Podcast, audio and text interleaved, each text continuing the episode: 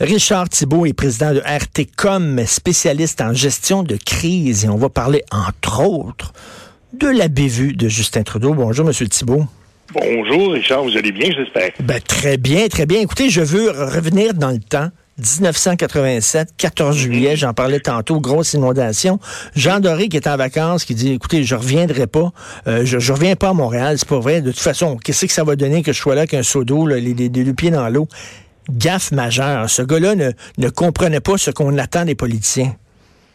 Vous avez tellement raison, je ne veux pas en rajouter. George Bush, quand il y a eu Katrina, le fameux ouragan en Caroline, pas en Caroline, mais en, en, en, Louisiane. voyons, ah, voilà, exactement, Louisiane.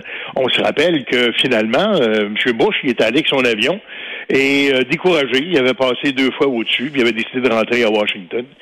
et on lui avait reproché amèrement, Richard, rappelons-le, tellement que certains analystes avaient décidé que c'est à partir de ce moment-là, finalement, que son étoile a vraiment mmh. commencé à péricliter. Et on connaît la suite, hein, il a perdu ses élections. Alors donc, est-ce que, puis j'ai bien aimé votre commentaire, vous avez raison, est-ce que, la question se pose, est-ce que c'est une bonne chose que nos dirigeants viennent quand on est frappé par un cataclysme comme celui-là? C'est une excellente question, faut poser. Parce que c'est de l'image, on le sait, là, on s'entend, c'est de l'image, ils feront pas vraiment une différence, là. Richard, on a parlé à quelques reprises déjà ensemble de gestion de crise, on a vu les grands principes. Je reviendrai pas là-dessus. Mais on va quand même parler de communication de crise, parce que il en demeure pas moins que quand une crise nous frappe, ce qu'on veut, c'est quelqu'un qui va nous informer, qui va nous rassurer, qui va surtout nous montrer qu'il est en contrôle de la situation. Et euh, ma foi, c'est ce que sert, c'est les grands objectifs poursuivis par ce qu'on appelle la communication de crise. Et dans un contexte comme celui, entre autres, des inondations, on s'entendra tous pour dire que c'est une situation qui est vraiment désastreuse. C'est épouvantable. On voit les images à la télévision, on voit ces pauvres gens qui sont là. C'est clair que ces gens-là veulent être rassurés, veulent être informés, mais surtout veulent savoir qu'ils vont être capables de compter sur un appui de, en fait, de nos gouvernements, de leur gouvernement, pour être capable de survivre à cette histoire. Mais M. Thibault, la population va être rassurée, mais en même temps, ces gens-là ne sont pas fous, puis ils veulent pas être instrumentalisés.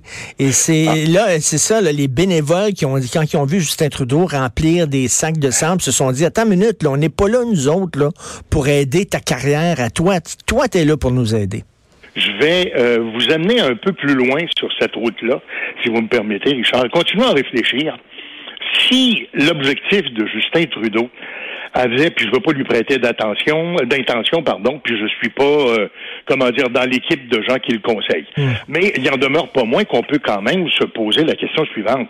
Si la véritable intention avait été d'aller voir les gens, de les rassurer, de démontrer qu'on avait des solutions à leur proposer, qu'on était en contrôle, peut-être qu'on aurait agi différemment, parce que je vous rappelle que Évidemment, c'est sûr que c'est commode. On est à Ottawa. Les, inondations, on le sait, il y en a à Gatineau. Bon, bon, on n'a pas très loin à faire pour aller se faire prendre en photo. Mais si notre intention, c'est vraiment de rassurer la population, pour quelle raison est-ce qu'il n'est pas allé au Nouveau-Brunswick? Hmm. Parce que dans le fond, on sait que là aussi, il y a des inondations qui sont en train de d'avoir des en fait de faire des ravages aussi importants que ceux qu'on est en train de constater dans la région de Montréal. La rivière Saint-Jean est en train de déborder, même que la transcanadienne a été coupée. Je ne sais pas si elle est encore, euh, si c'est de redevenu praticable. Elle est encore, donc c'est quand même une crise majeure.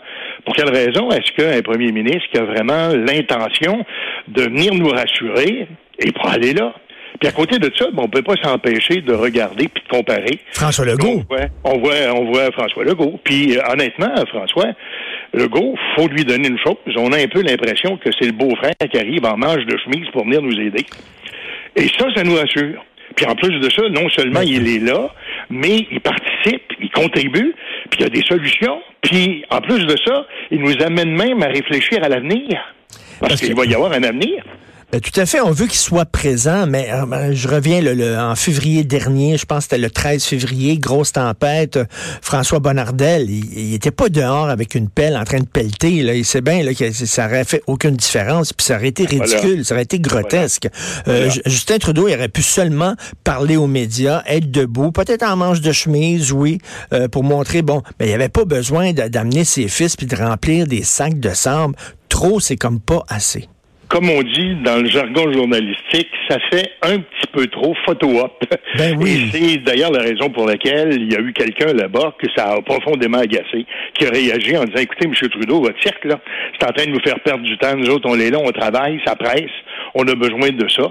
Et on peut comprendre, euh, comment dire, donc, euh, la, la, la réaction de ces gens-là qui sont eux autres les deux pieds dans la gadoue en train justement de travailler à colmater les brèches et qui voient ce cirque-là arriver. Alors, vous savez, les gens sont quand même... Euh, on, on, on, dit que, euh, comment dire, l'électeur moyen est, est, pas naïf quand même. Hein? bon, euh, il voit très bien ce que c'est qui se passe là, comprend très bien ce que c'est qui arrive.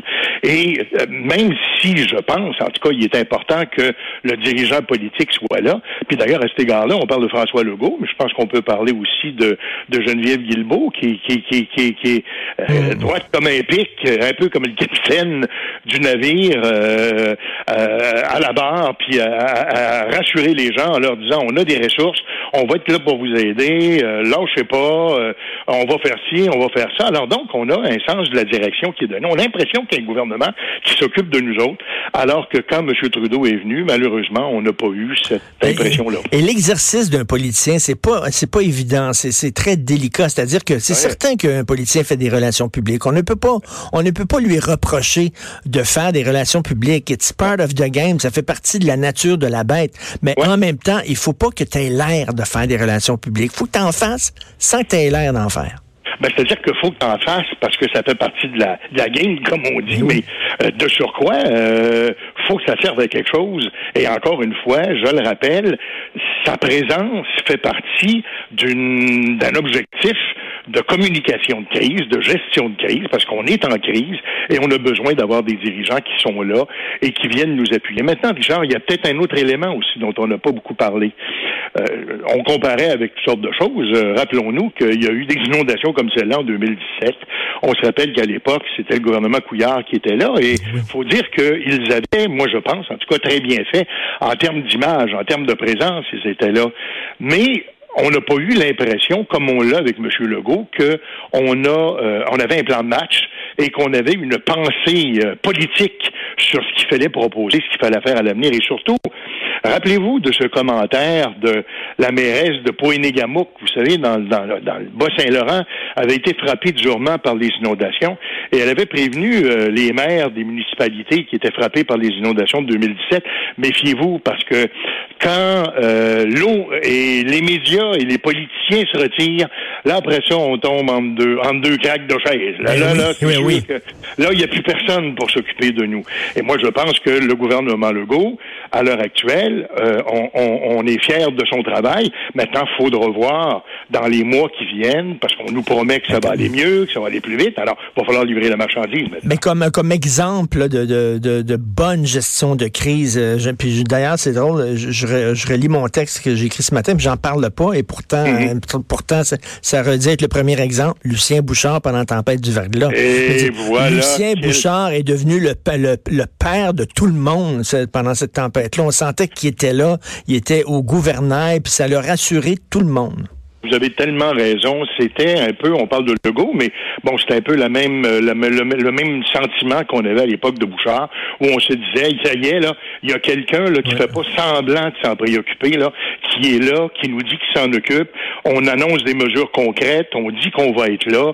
On est là pour nous rassurer, nous informer, nous montrer qu'il y a un capitaine qui, qui, est à bord, puis qu'on sait où on s'en va, qu'on a le contrôle sur les, enfin pas les éléments, mais au moins sur la situation, sur ce qu'on peut faire pour aider les gens à s'en sortir. Et c'est symbolique, mais la, charge symbolique d'un politicien, elle est très importante. Bon, je reviens à 9-11, le 11 septembre 2001, Rodolphe Giuliani, il a tellement bien fait ça, il encourageait les pompiers, puis on sentait la douleur dans son visage, parce qu'on veut aussi que les politiciens qui nous représentent partagent nos émotions, partagent notre colère, notre, notre joie, notre tristesse, notre angoisse. Il a tellement bien fait ça que les républicains, après ça, voulaient l'avoir pour euh, aux ah élections présidentielles. Il rêvait à lui, là. Vous avez absolument raison. Maintenant, cela dit, puisqu'on parle de gestion de crise et de plan de communication de crise, vous savez qu'on euh, parle des pouvoirs publics, on parle beaucoup des premiers ministres, mais bon, moi je pense que toutes les autorités ou les figures publiques quel que soit leur rôle, ont euh, à prendre part à cette action-là, ont un rôle à jouer dans ce scénario-là. Les maires, d'abord au premier chef, parce qu'on sait que c'est d'abord les municipalités qui sont impactées. Bon, plusieurs ont couru un peu après le problème en donnant des permis de construction dans des zones inondables, mais ça, c'est un autre, c'est un autre débat. On, est ailleurs. Mais il en demeure pas moins que là, on est face au problème. Et par exemple, euh, je vous cacherai pas que, enfin, j'ai suivi quand même d'assez près la couverture de, de, de presse qu'on fait justement de, de ces événements-là. Et euh, il y a, euh, enfin, une ou deux personnes que je me souviens qui est arrivé, euh, qui, qui en fait qui étaient, quand je parle de personnes qui étaient des maires ou des mairesses, et qui y arrivaient en disant, écoutez, on est totalement dépassé par les événements, on ne sait pas quoi faire et tout le reste. Alors, même si la présence de l'autorité publique est souhaitable, mm-hmm. d'apparaître en public pour avoir une réaction comme celle-là, honnêtement, je pense qu'on peut s'en passer. Ben oui, puis, ce que vous dites là, est très vrai. C'est que la vraie job, ça va être une fois là, que ça va être endigué, la crise passée, parce qu'à un moment donné, ça ne durera pas tout le temps. Là. Ah, Il n'y aura plus d'inondation, les rivières vont se calmer et tout ça. Après ça, là, on a hâte de voir c'est quoi les, les, les, les ce qu'ils vont proposer. Vous avez raison, là, il y aura bien sûr des mesures concrètes de proposer pour remédier dans l'immédiat à, ces, à ce, à ce cataclysme-là. Mais comme on disait, il y a aussi une question qu'il faut qu'on se pose sur l'avenir. Euh, on parle de changement climatique depuis longtemps. Euh, je pense que les climato-sceptiques doivent commencer à se gratter la tête en se demandant s'ils sont dans le bon camp. Mais il en demeure pas moins que, bon, ben, on voit que les étés, euh, tu sais, dans le fond, avant, moi, je me souviens, quand j'étais plus jeune, on avait quatre saisons, hein. Ouais, le printemps, l'été, l'automne, l'hiver. Là, on est rendu avec deux saisons. On a l'hiver qui nous tombe dessus tout d'un coup, puis boum, on est rendu avec deux pieds de neige dehors. Et puis là, tout à coup, le printemps qui arrive, et puis là, oups, on est déjà en été, ça prend euh, euh, un mois, toute la neige est fondue, il pleut, puis là, ça reverdit, puis on est ailleurs. Alors, des demi-saisons, on en a de moins en moins.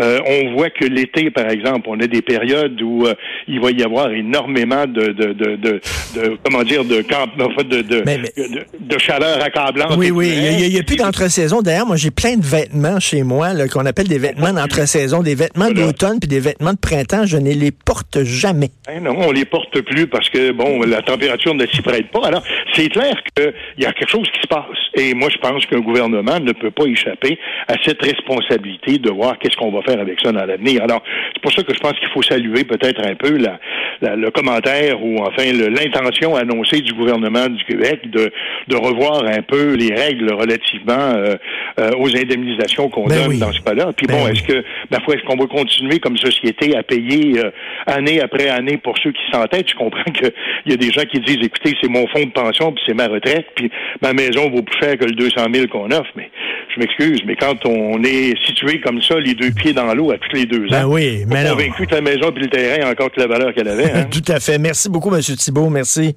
Merci à vous, Richard. Richard Thibault, président de RT, comme spécialiste en gestion de crise. Cela dit, les changements climatiques. Bon, j'ai écouté M. Thibault dire, ils ont le dos large. Ils ont le dos large. On dirait que les militants écolos sont comme contents de ce qui se passe. On dit, ah, on vous l'avait dit, on l'avait dit. C'est comme, c'est parce que Gilles Brien, vous connaissez, c'est un météorologue compétent, une sommité, qui a écrit d'ailleurs un livre récemment euh, sur tout ça, la question des changements climatiques. Même lui, il dit, écoutez, attendez, là, on peut pas dire ça. On verra au fil des années si effectivement c'est un phénomène qui s'en va croissant, là, si effectivement, mais des inondations, il y en a tout le temps eu. Il y a toujours eu des inondations, puis des grosses inondations. Je parlais de celle de 87, mais il y tout le temps eu des grosses inondations. On dit, on peut pas, là, actuellement, il n'y a rien qui nous dit que c'est à cause des changements climatiques. Donc, les gens qui disent, ah, c'est la preuve, c'est la preuve, wow, wow, wow.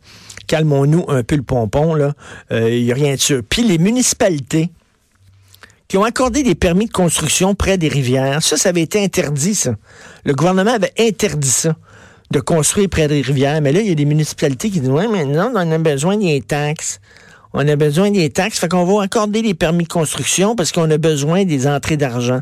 Mais regardez ce que ça donne. C'est que vous avez accordé des permis de construction dans des endroits inondables où vous le saviez que c'était chronique, qu'il y avait des inondations année après année ou aux deux ans.